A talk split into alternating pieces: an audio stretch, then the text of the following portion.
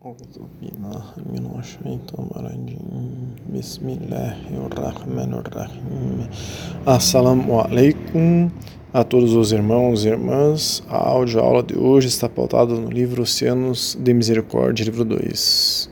Shainazin diz: Certa vez, Abu Bakr perguntou ao profeta, sallallahu nós temos já estudos sobre Abu Bakr, quem quiser pode não solicitar os estudos sobre ele e todos os estudos que nós mencionarmos. Então, Abu Bakr perguntou: qual a diferença entre um hipócrita e um crente? O profeta Salomão disse que um hipócrita é como uma videira de abóbora. Na primavera enche o jardim de folhas e frutos. No calor do verão, suas folhas começam a murchar. E quando chega o inverno, você não encontra mais nada dela. O hipócrita gosta de se mostrar quando lhe convém, mas desaparece em tempos de dificuldade. O crente é como o cipreste, alto e verde escuro em todas as estações. Então, comentando, a essência dessa passagem é que nós, muçulmanos, temos que ser constantes, manter nossa fé firme, mesmo em tribulações, dependendo do que aconteça, qual aprovação estejamos passando. Nós temos estudo sobre provações temos que nos, então, independente do que estivermos passando, temos que nos entregar a Allah subhanahu wa ta'ala. Temos estudo sobre a entrega lá, temos que confiar nele, temos estudo sobre confiança nele, pois ele é quem sabe o melhor para as nossas vidas. Mas nem sempre é fácil nos mantermos firmes. Agora, quando uma pessoa diz ser um crente, alguém que está entregue a Allah subhanahu wa ta'ala, mas a sua vida íntima não crê nele com essa entrega que afirma ter, não obedece fazendo coisas inadequadas e não se importando com a opinião que Allah subhanahu wa ta'ala tem dele, então essa pessoa é um hipócrita. Mas afinal de contas, como reconhecer um hipócrita? Como reconhecermos se nós mesmos estamos sendo hipócritas? Ou em que medida a hipocrisia está dentro de nós? Esse é o tema de hoje. Iremos trazer aqui a opinião de um Sheikh Ahl-Sunnah al-Jamah, quer dizer, um Sheikh que segue uma única e exclusiva escola de jurisprudência dentro das quatro válidas, para vermos a opinião dele sobre o assunto. Nós temos estudos, inclusive, do o que é ser Ahl-Sunnah al-Jamah. Esse Sheikh segue a Madhab de Fiqh Hanafi, a escola de jurisprudência Hanafi. Nós temos estudos sobre jurisprudência também. Então perguntaram ao Sheikh Yusuf Welt que é formado em Tarim, no Iêmen. Ele é aluno de vários ícones do Islã. Ele é um professor autorizado a ensinar o Alcorão e as ciências islâmicas. Perguntaram a ele: Uma pessoa pode se tornar um munafik, um hipócrita, mesmo que não saiba que se tornou um? O que faz uma pessoa um munafik, um hipócrita? Resposta. A hipocrisia é de dois tipos: a hipocrisia da ação e a hipocrisia de crença. Sobre a hipocrisia de ação. Um crente pode ter hipocrisia nas suas ações e conhecê-la. Isso significa que seus atos não estão à altura de suas crenças. Por exemplo, eles sabem e acreditam que seus pecados o levarão ao inferno, mas continuam a pecar. Eles sabem que boas ações os levarão ao paraíso, mas não as fazem. O mensageiro de Deus, que Deus o abençoe e lhe dê a paz, disse: quatro traços. Quem os tem é um verdadeiro hipócrita, e quem tem um traço entre eles tem um traço de hipocrisia até abandoná-lo. Esses traços são: quando são confiados, traem, quando falam, mentem, quando fazem um pacto, quebram-no, quando discutem, transgridem. Hadith Bukhari. Esse tipo de hipocrisia não tira uma pessoa do Islã, Allah Altíssimo diz sobre esse tipo de hipocrisia o seguinte: Certamente os hipócritas procuram enganar Allah, mas ele os supera. Quando se levantam para rezar, eles o fazem de coração meio cheio, apenas para serem vistos pelas pessoas, lembrando-se de Allah. Esse é o Corão, Sura 4, Ayah 143. Segundo, sobre o segundo tipo de hipocrisia, a hipocrisia na crença, é, o Sheikh diz, né? Entretanto, a hipocrisia na crença é considerada fora do arcabouço do Islã inconcebível que não se saiba de sua própria hipocrisia. Esse tipo de hipocrisia é professar a crença no Islã externamente, mas esconder a incredulidade no coração. A esse tipo de hipocrisia, Allah diz: E há quem diga, cremos em Allah e no último dia, mas eles não acreditam. Ao Corão, Sura 2, Ayah 8. Sobre medo da hipocrisia. Na verdade, é um sinal de verdadeira fé, de ter uma fé sincera, temer, ter medo da hipocrisia. O imã al-Bukhari narra que Ibn Mulaika, Allah tem piedade dele, disse: Conheci trinta dos companheiros do profeta. Todos temiam por si mesmos a hipocrisia.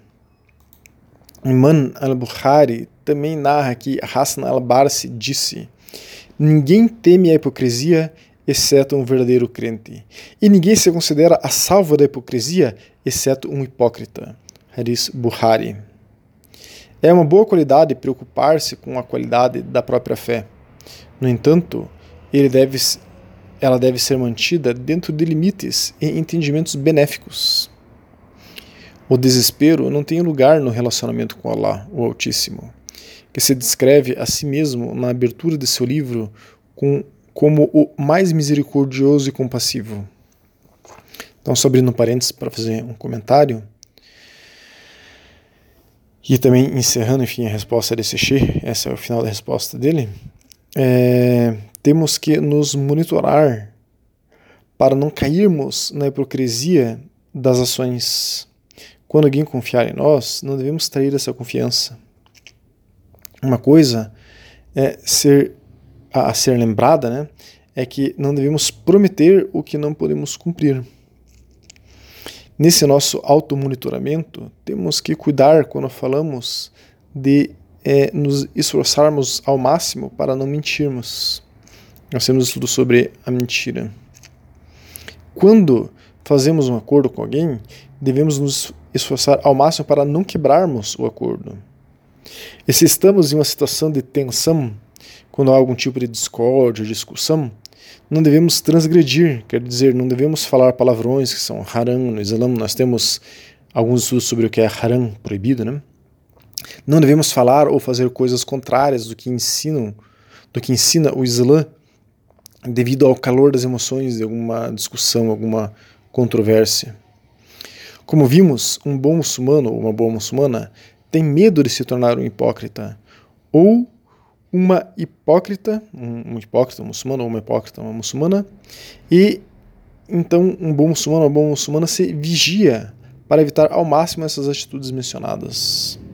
Agora vejamos uma outra pergunta que fizeram ao mesmo Sheikh. A pergunta é: Entendo que um coração pode estar morto devido aos pecados, mas acredito que pode ser reavivado.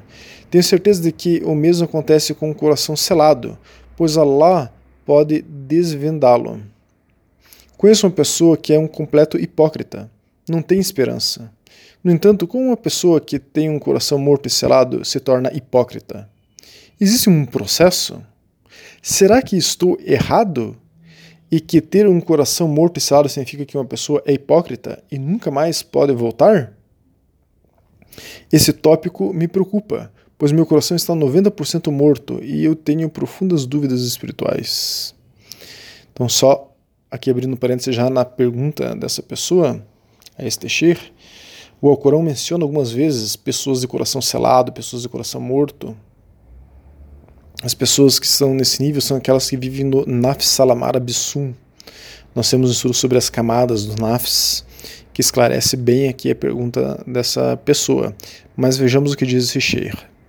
A resposta dele foi: Allah Altíssimo descreve os vários estados dos corações de sua criação no Alcorão. Sobre o selamento dos corações, diz o Alcorão: é assim que Allah sela os corações daqueles que não estão dispostos a conhecer a verdade. Ao Corão 30, Ayah 59. E também diz o Corão: Depois dele enviamos outros mensageiros para seus próprios, e eles vieram até eles com provas claras, mas eles não acreditavam no que haviam rejeitado antes. É assim que selamos os corações dos transgressores. Ao Corão 10, Ayah 74. E também outra passagem do Corão que diz: aqueles que contestam os sinais de Allah sem que eles tenham sido dadas provas. Como isso é desprezível para Allah e para os crentes. É assim que Allah sela o coração de todo tirano arrogante. Sura 40, Ayah 35. E ainda uma passagem a mais do Corão sobre o assunto. Allah selou seus corações e sua audição, e sua visão está coberta. Eles sofrerão um castigo tremendo. Ao Corão 2, Ayah 7. Então, irmãos e irmãs, aqui abrindo parênteses, né, sobre essas passagens que do Alcorão que Seshir traz, podemos ver que Allah subhanahu wa ta'ala nos alerta que aqueles que recebem a verdade, isso é, a correta instrução do Islã, e negam, são os que têm o coração selado. Eles não acreditam nos profetas, eles têm a audição selada, a visão coberta, isso é, o entendimento deles quanto à verdade é demasiado limitado. E eles são teimosos, não querem aceitar a verdade. Agora, voltando à resposta desse Shir, ele começa a explicar o que são os corações cegos. Ele cita duas outras passagens do Corão que dizem Será que eles não viajaram pela terra para que seus corações possam raciocinar e seus ouvidos possam ouvir? De fato, não são os olhos que estão cegos, mas são os corações no peito que ficaram cegos. Ao Corão, Sura 22, Ayah 46. Sobre o coração enferrujado ou manchado, o Alcorão diz: Mas não. Na verdade, seus corações foram manchados por todo o mal que eles costumavam cometer. Ao Corão 83, Ayah 14. Sobre os atributos de um coração doente, diz a Sechir, através da reflexão sobre os versículos acima e outros como eles, podemos conhecer os atributos de um coração espiritual doente e os atributos que levam a tal estado. O mensageiro de Allah, que Allah o abençoe e lhe dê a paz, disse: De fato, quando o crente peca, uma mancha escura vem sobre o seu coração. Se eles se arrependem e buscarem o perdão, ele será polido. E se eles continuam a pecar, é, esta escuridão aumenta até vencer o coração. Isto é a ferrugem que Deus menciona no verso, mas não. Na verdade, seus corações foram manchados por todo o mal que eles costumavam cometer. Então, essa é a ferrugem, a mancha, né? que Allah menciona nessa passagem. Esse hadith que esse Sheikh citou é um hadith Ahmed, também Tirmizi e também Ibn Majah. Nada como o profeta Muhammad sallam, explicando o Corão. Daí a gente chega a uma precisão máxima né, do entendimento do Corão. Mas continuando, esse Shir diz: nos versículos acima, os seguintes pecados são mencionados. Primeiro, uma aversão ao conhecimento ou ao reconhecimento da verdade. 2. Transgressão. 3. Desprezando os sinais de Allah, a arrogância e a tirania. 4. Não, não reconhecer a grandeza dela ao refletir sobre a criação. 5. Cometer pecados e atos malignos. Assim podemos ver que os pecados afetam negativamente o coração, assim como as boas ações iluminam o coração e o trazem vida. Sobre reviver e polir o coração. Então, só abrindo parênteses aqui na fala desse Shir, nós temos estudos sobre a purificação do coração, vários. Então, continuando, o mensageiro de Allah, que Allah o abençoe ele de paz, disse: De fato, tudo tem um polimento, e o polimento dos corações é a lembrança de Allah. Nada há mais eficaz para alcançar a salvação do castigo de Allah do que a lembrança de Allah. Daí as pessoas próximas ao profeta disseram: Nem mesmo se esforçando no caminho de Allah? Daí o profeta Salassalam respondeu: Nem mesmo se alguém golpear sua espada até que ela se quebre. Esse é um hadith Bayak é, Adawat al-Khabir. Então, abrindo só um parênteses aqui, vejam, irmãos e irmãs, para polir o coração é necessário fazer dhikr. Devido à enorme importância do dhikr, lembrança de Allah, temos mais de uma dezena de estudos sobre o assunto. Então, continuando, esse Sheikh diz sobre o arrependimento. O primeiro e mais importante passo para reanimar e polir o coração é o arrependimento sadio, temos sobre arrependimento. Entretanto, para que o arrependimento seja sincero e sadio, é preciso cumprir as seguintes condições. Primeira condição, remorso sincero sobre o pecado. Segunda condição, abandono imediato do pecado. Terceira condição, ter a firme determinação de nunca mais repetir o pecado. Isso são palavras de Immanuel no livro Riyad al-Salihin. Agora vai falar sobre conhecimento e implementação. O segundo passo é, é buscar conhecimento do que Allah, esse mensageiro, que Allah o abençoe ele dê a paz, estão nos transmitindo e pedir de acordo com esse conhecimento. Allah o Altíssimo diz no Corão: Ó oh, fiéis, respondei a Allah e a seu mensageiro quando ele vos chama para aquilo que vos dá vida. E saibam que Deus está entre uma pessoa e seu coração, e que ele todos vos é, vós estareis reunidos, vos estareis reunidos. Ao Corão, Sura 8 a 24, sobre a lembrança de Allah e as ações voluntárias. Na terceira etapa, após aprender os conhecimentos obrigatórios e implementar adequadamente as ações obrigatórias, o que inclui, o que inclui a abstenção do proibido, deve-se fazer abundante lembrança, dhikr, e aumentar os cultos voluntários, visando qualidade e consistência. O mensageiro de Allah, que Allah o abençoe ele de paz, narra que Allah o Altíssimo diz: Meu servo não pode se aproximar de mim com nada mais amado do que eu tornei obrigatório para ele. Meu servo continua se aproximando de mim voluntariamente até que eu o ame. Quando eu amo, torno-me os olhos pelos quais ele vê, os ouvidos pelos quais ouve, as mãos pelos quais agarra os pés pelos quais caminha. Se ele me pede, eu lhe dou o que ele procura. Se ele procura refúgio comigo, eu o protejo. Hadith Buhari. Só abrindo parênteses, nós já trabalhamos várias vezes esse hadith que esse Shir cita aqui. Né? Então, continuando, finalmente, cabe a todo muçulmano, homem e mulher, obediente ou desobediente, ter uma boa opinião de Allah, o Altíssimo. Uma boa opinião é definida como a assunção do bem intencional de Allah para nós. Pode-se chegar a essa suposição refletindo sobre todas as bênçãos que Allah, o Altíssimo, nos deu durante toda a nossa vida, especialmente a bênção da fé nele e a preocupação de fazer o bem por ele. O mensageiro de Allah, que Allah o abençoe ele de paz, disse: Ter uma boa opinião de Allah é a beleza da própria servidão a Allah. Abu Daud. Hadith Abu Daud, né? É virtuoso ser crítico sobre o próprio estado do coração. Entretanto, se a autocrítica de alguém o leva ao ponto de começar a se desesperar, este é um nível pouco saudável de crítica e é pecaminoso.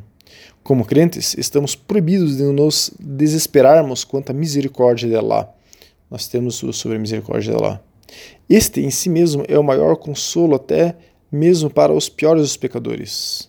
Shaitan quer que percamos a esperança na misericórdia de Allah, porque ele foi amaldiçoado e distanciado da misericórdia de Allah.